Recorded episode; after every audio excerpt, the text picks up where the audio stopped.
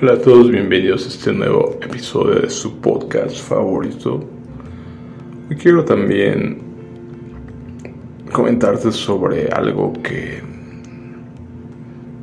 que pasa mucho en nuestras vidas. ¿no? En mi caso, vivía enfocado mucho tiempo en mí y solo me preocupaba por mí. Y hoy esta sociedad se preocupa a sí mismo por solo por sus necesidades, solo por, por lo que ellos necesitan, ¿no? ¿A qué nos lleva esto? A que no fuimos creados para vivir para nosotros mismos, ¿no? Por eso sentimos esa falta de propósito y por más que compramos cosas, por más que tenemos cualquier tipo de logros, no nos sentimos completos, ¿no? Nos sentimos depresivos, nos sentimos faltantes de muchas cosas, ¿no? ¿Qué te puede ayudar para, para que puedas, digamos, superar esta situación? Es, es impresionante, ¿no? Cuando Jesús dice, yo he venido a servir, no a ser servido, ¿no? El rey siervo se le denominaba a Jesús. Y te das cuenta de que ese es un principio bíblico, ¿no? Servir a los demás, ¿no? El, mismo Jesús nos mostraba, cualquiera que, que quiera ser el mayor en el reino de los cielos debe ser el menor, ¿no? Servir a los demás. Ya que cuando los apóstoles empezaron a ensoberbecerse y decir quién es el mayor de nosotros, ¿no? Juan y Santiago se acercaban a Jesús y le decían, ¿quién permítenos estar sentados a tu derecha allá en tu en el reino, ¿no? En tu reino eterno. Y entonces Jesús obviamente entendió claramente lo que estaba pasando, ¿no? Y les explica que los gobernantes de este mundo se enseñorean de todos sus gobernados de toda la población y los empiezan a pisotear y demás, ¿no? Y les dice, no chicos, no se equivoquen. El reino de los cielos no es, es como este mundo. Si quieres ser el mayor en el reino de los cielos, tienes que ser el menor aquí, ¿no? El menor para servir a los demás, como Jesús que nos demostró cómo era el más pequeño al, al lavarle los pies a todos sus discípulos, ¿no? Entonces son principios bíblicos que no entendemos, que queremos que todos nos sirvan, nos atiendan y, y al fin de cuentas, aunque en un momento se puede sentir bien, siempre sentimos que hay algo mal, ¿no? Hoy ha cambiado mi perspectiva con base, como te lo he dicho, a los principios bíblicos y me he dado cuenta que cuando enfocas tu vida en preocuparte en las personas que están a tu alrededor, automáticamente cambia todo para ti, ¿no? Porque es al fin de cuentas lo que lo que Dios diseñó dentro de nosotros que nos preocupáramos, ámense los unos a los otros, ¿no? Entonces tú debes preocuparte por los demás y a, su vez alguien más se preocupará por ti, ¿no? Son cosas...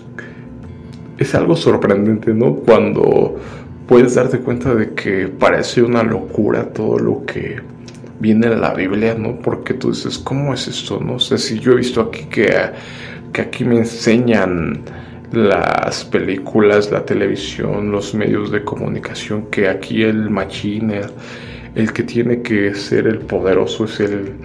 Hay que aplastar y quitar a todo lo que está para llegar hasta la cima, ¿no? Y gobernar y, y ser que todos los demás se humillen ante nosotros y nos sirvan y demás. Y curiosamente cuando vas a la Biblia te das cuenta que es todo lo contrario, ¿no? Tú debes servir a los demás. Es, parece una locura, ¿no? Pero curiosamente si empiezas a, a preocuparte por los demás, empiezas a sentirte muy, muy diferente. Empiezas a sentirte feliz, empiezas a sentirte con una vida de propósito, ¿no? Creo que en parte es algo de lo que me ha llevado a grabar estos audios, este podcast, cuando sentía que tenía un propósito, cuando sentía que podía ayudar a otras personas a entender lo que yo mismo había pasado, toda mi frustración, toda una vida una vida que había sido sin sentido, una vida vacía, una vida totalmente efímera que, que no me había dado nada, ¿no? Entonces cuando llego a conocer todo esto, me doy cuenta que tengo que ayudar a todas las personas que aún no han comprendido lo, la importancia de estos principios, ¿no? De estas de estas palabras que nos dejó nuestro propio creador, ¿no? ¿Cuál es la relevancia de ponerlas en práctica, ¿no? ¿Cómo cambian en tu vida y cómo te van a hacer hacer sentirte completo, lleno, feliz y y por fin encontrar el camino correcto, ¿no? no estar buscando la felicidad en cosas materiales, en otras personas, sino en tu propósito, ¿no? en lo que eres para Dios, un, embajador de este reino, ¿no? Te das cuenta de que hay un propósito más grande que tú mismo y entonces todo empieza a cobrar relevancia, ¿no? Es fascinante entender todo esto porque te das cuenta que, que en su momento Dios elige a un pueblo que lo denominó nación santa, real sacerdocio, ¿no? que iban a ser la luz del mundo. Ese pueblo fue elegido para eso, ¿no? Es un, plan increíble, magnífico el que hace cuando empiezas a, seguir la trayectoria de toda esta historia en la Biblia. Como obviamente este pueblo se rebeló y, y cometió grandes, grandes pecados que lo llevaron a llevar consigo las consecuencias te he hablado que estas leyes son estipuladas por Dios y estas leyes a su vez traen consecuencias.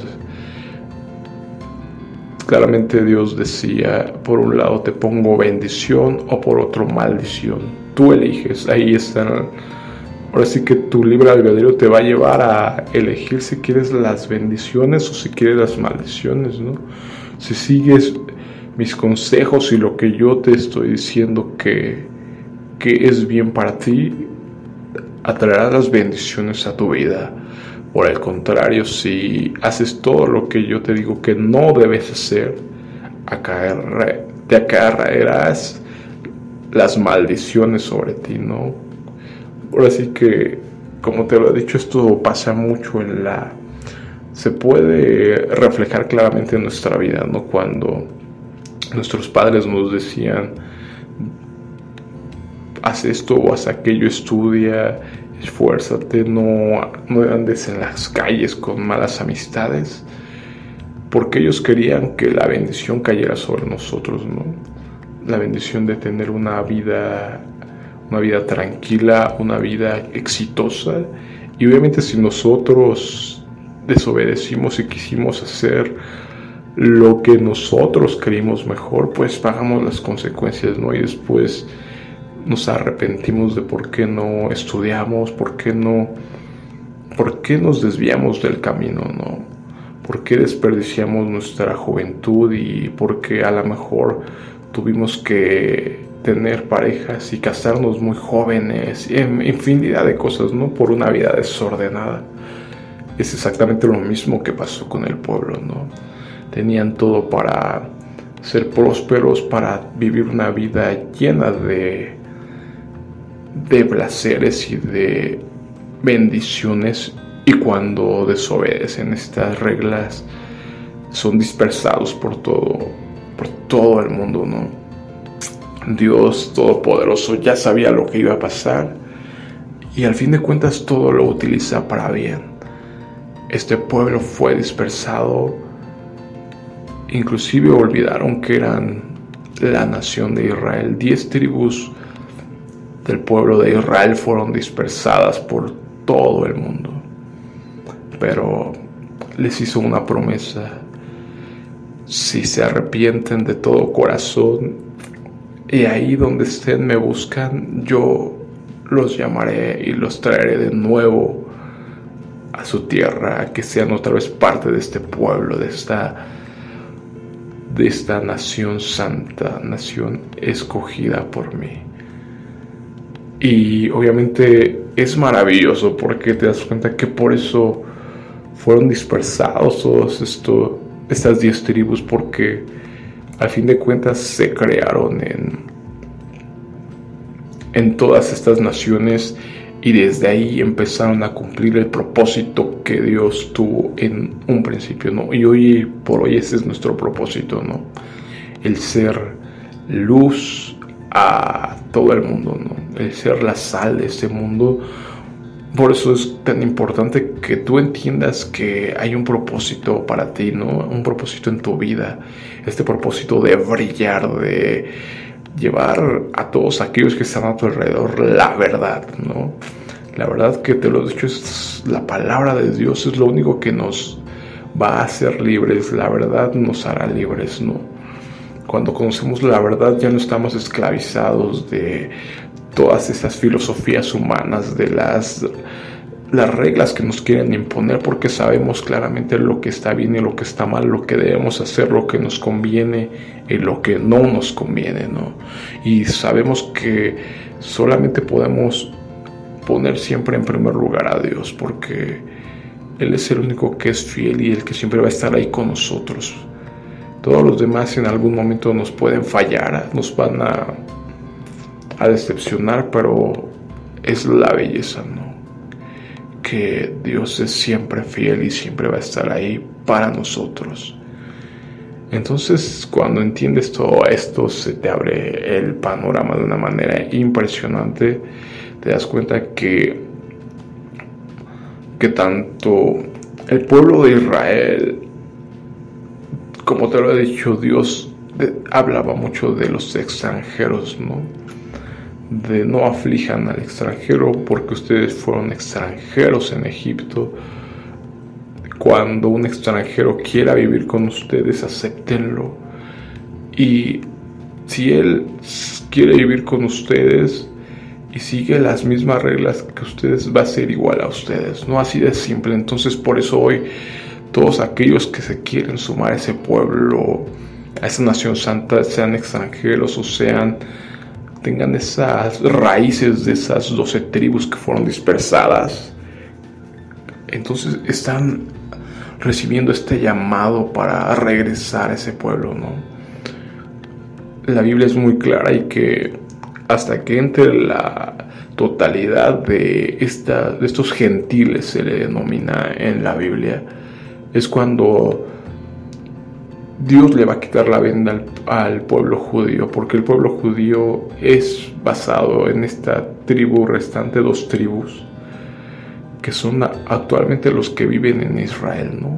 Los únicos que tienen todavía ese conocimiento de que son linaje de, desde Abraham, ¿no? De este pueblo escogido, las diez tribus que te digo se perdieron por todo el mundo y ni siquiera saben de sus orígenes, de sus raíces, se han olvidado de todo su pasado.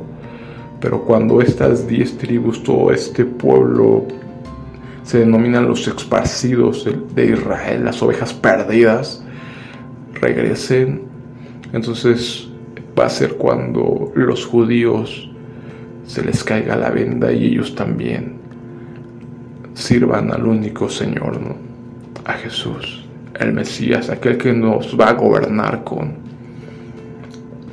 con este reino único que no tendrá fin. Entonces espero que analices todo esto, que busques la verdad, ¿no? que empieces a darte cuenta de que es necesario que tú busques la verdad por ti. Al fin de cuentas tú vas a dar cuentas de tus acciones y por mi parte sería todo. Nos estamos viendo. Hasta luego.